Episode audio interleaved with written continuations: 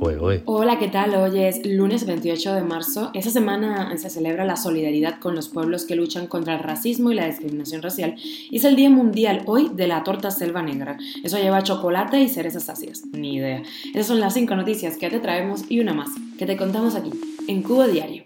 Esto es Cuba a Diario, el podcast de Diario de Cuba con las últimas noticias para los que se van conectando. Cupet dice que resolvió en un 60% la escasez de gasolina, aunque la situación sigue siendo compleja. Los pañales desechables y las toallitas húmedas también son reguladas en Cuba. Medio centenar de migrantes cubanos han sido detenidos en Honduras. Singapur e Indonesia van ganando terreno, son países al alza en el negocio turístico en Cuba, van poniendo ahí fichas en el monopolio. Y te contamos la última hora de la invasión de Rusia a Ucrania. Hoy vuelven las negociaciones en Turquía. Esto es Cuba a Diario, el podcast noticioso de Diario de Cuba.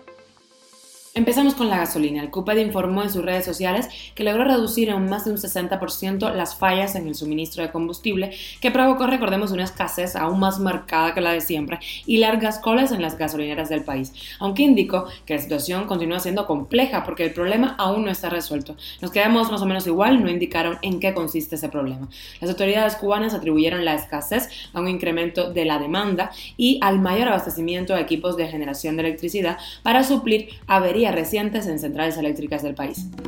Y toma nota, los pañales desechables, las toallitas húmedas y las almohadillas sanitarias pasan a ser productos de venta regulados.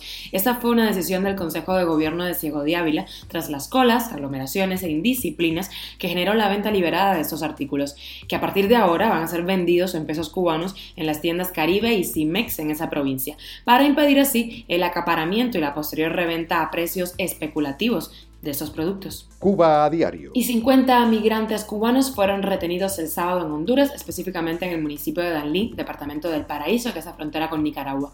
Ellos serán trasladados en un camión conducido por dos coyotes hondureños que fueron detenidos. Todos los cubanos fueron puestos bajo resguardo del Instituto Nacional de Migración, donde las autoridades coordinarán su retorno a la isla o les permitirán cruzar el territorio tras pagar una multa de más de 200 dólares por haber ingresado de manera irregular al país.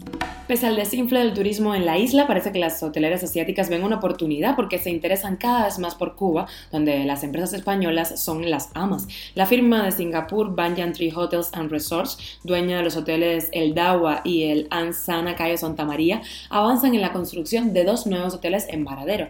La compañía ha comenzado a expandirse en América, con instalaciones también en México.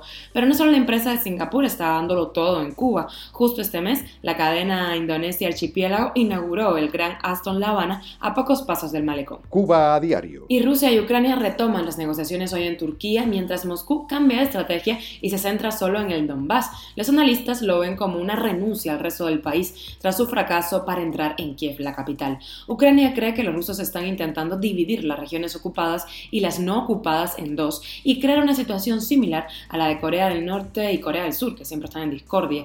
El sábado Rusia bombardeó Leópolis, cerca de la frontera con Polonia, que recibía la visita del presidente de Estados Unidos, Joe Biden. Qué ganas de llegar a la extra. ¿Vieron los Oscar ayer? Bueno, vamos a empezar por lo fino. La mejor peli del año fue Coda, que ha conseguido los tres premios a los que estaba nominada. La mejor directora es Jane Campion por El Poder del Perro. La mejor actriz es Jessica Chastain. Y el mejor actor, Will Smith. Pero eso es lo de menos, ¿no? El actor fue trending topic por otra cosa. Justo antes de ganar el premio, subió al escenario para bofetear al cómico Chris Roth por hacer una broma sobre su mujer. Esto es Cuba a Diario, el podcast noticioso de Diario de Cuba dirigido por Wendy Lascano y producido por Raiza Fernández. Gracias por estar del otro lado, incluso los lunes. Recuerda que estamos contigo de lunes a viernes a las 8 de la mañana en Cuba, 1 de la tarde en Madrid, 1 y media de la tarde en Cuba, 6 y media de la tarde en Madrid. Nos puedes encontrar en Telegram, Spotify, SoundCloud, desde en Cuba, VPN, Apple Podcast y Google Podcast, donde también tenemos otros programas poderosos de DDC y síguenos en nuestras redes sociales.